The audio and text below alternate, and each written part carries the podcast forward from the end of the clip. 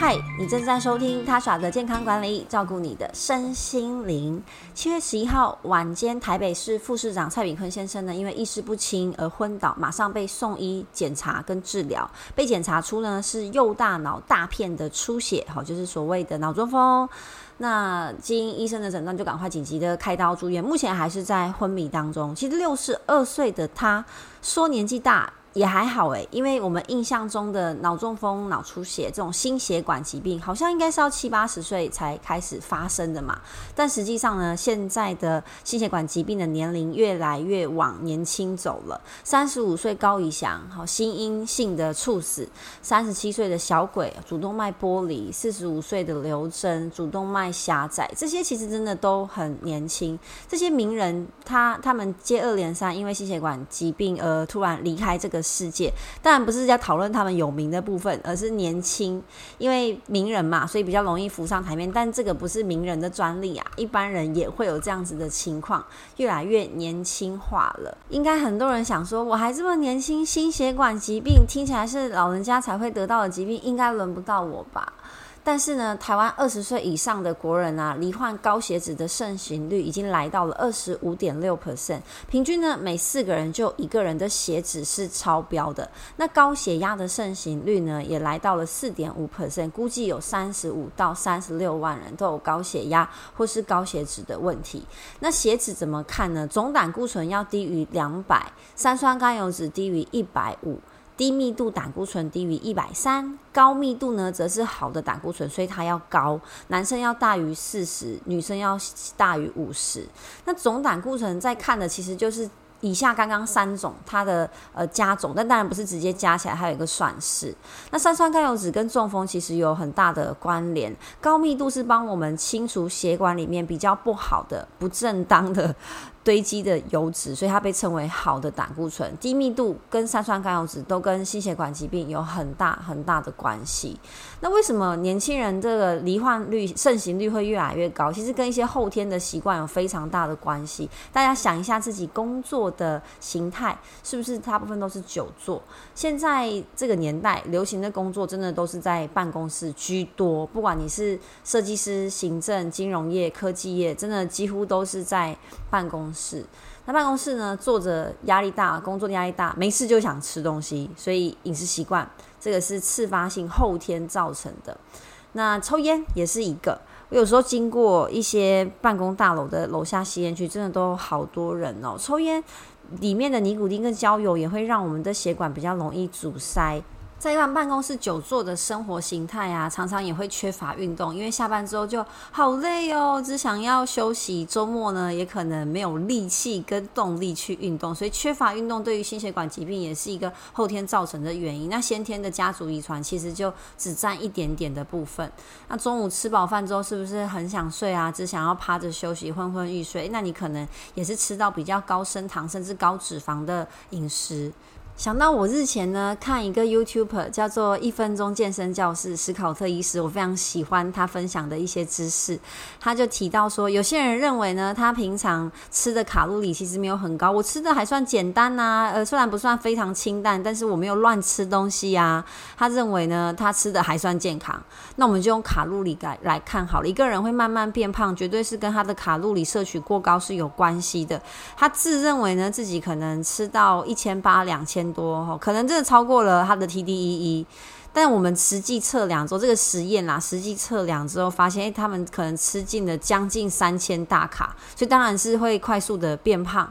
而且你所谓的呃没有吃的太油啊，或是吃的太夸张，实际测量下来也是真的蛮夸张的。所以如果你用主观来看，是非常的不不不标准，一定要去多。认识自己吃的食物，其实胃腹部有很多的食物的成分表可以去参考，或者网络上有很多的一些营养师，他们有做很多表单，所以你吃东西的时候可以去对照查一下它的营养成分，只是就觉得有点麻烦，所以懒惰的话就没有办法去增加这一块相关的知识。像我前阵子在吃东西的时候，真的就会稍微查一下它的热量。包含说，就算我可能吃一碗豆花，好像我昨天就吃了一碗豆花，那到底要怎么选料比较安全？不是单纯用你的直觉要用知识来让自己真的变健康，不能用感觉跟直觉。像我就问大家，仙草跟爱玉哪一个热量比较高？仙草跟爱玉哪一个热量比较高？诶，可以来 IG 看我的我的影片，然后给大家答案。不然年轻人真的都很没有病视感。这边年轻后到底是几岁叫年轻？我觉得任何的年纪啦，都应该要关注自己的身体。不然都会认为哦，我很好啊，我没有不舒服，所以我不用去看医生，那甚至也没有定期的健康检查。可是刚刚就跟大家举了很多名人的例子嘛。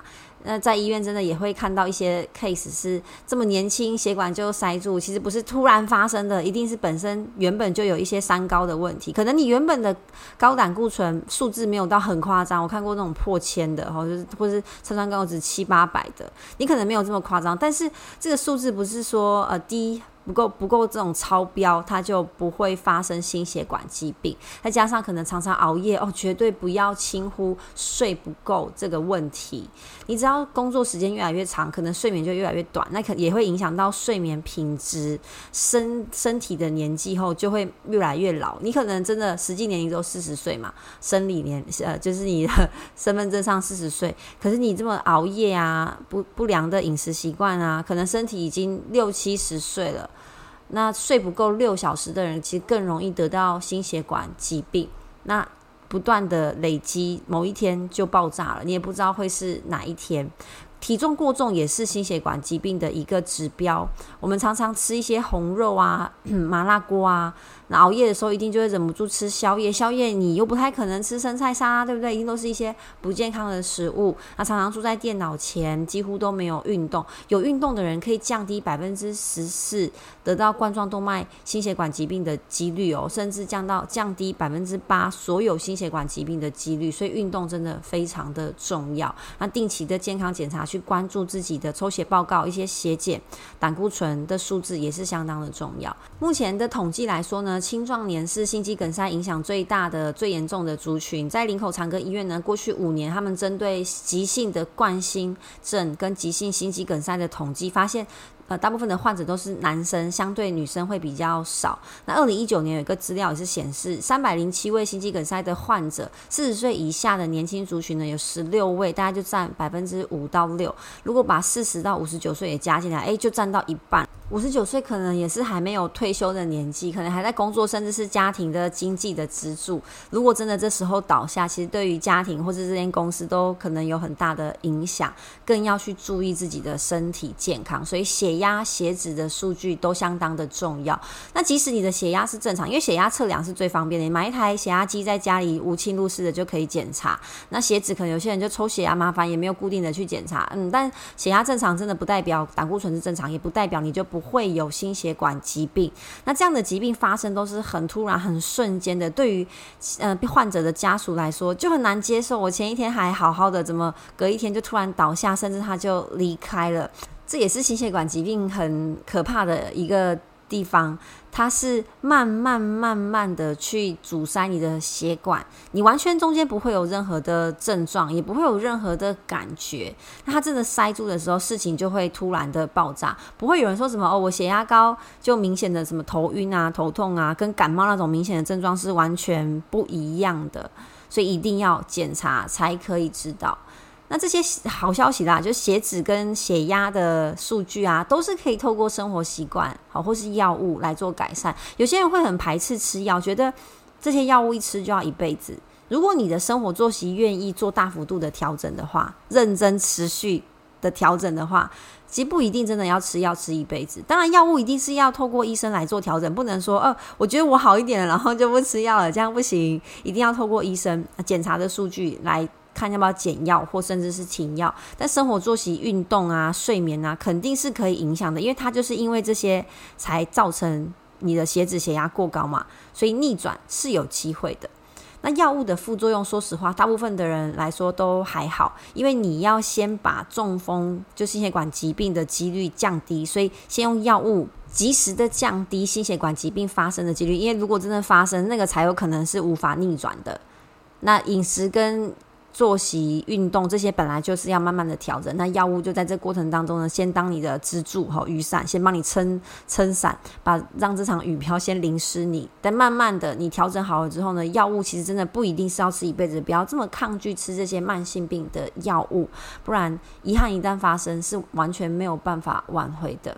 血压、血脂如果控制不佳的话，在夏天它的猝死几率是高于冬天的，因为气温很高嘛。在而且现在夏天真的是越来越热，越来越多的猝死就容易发生。不管你是青壮年还是老人家，都会发生。但青壮年因为在外面工作，所以他走来走去，老人家退休在家里，可能温度稳定，还比较安全一点啊。因为气温的上升，你会大量的流汗，血液的浓度就会升高，越容易发生塞住，心脏的负荷也会比较大啊，就有胸闷、胸痛，这些都是猝死。前的警讯不可以忽视它。那整个过程猝死的过程，一个小时内会发生，非常的快，让人很措手不及。以上就是我今天的内容。你身边呢有没有血脂、血压过高的人啊？你自己有没有好好的照顾自己呀？有没有定期的做健康检查？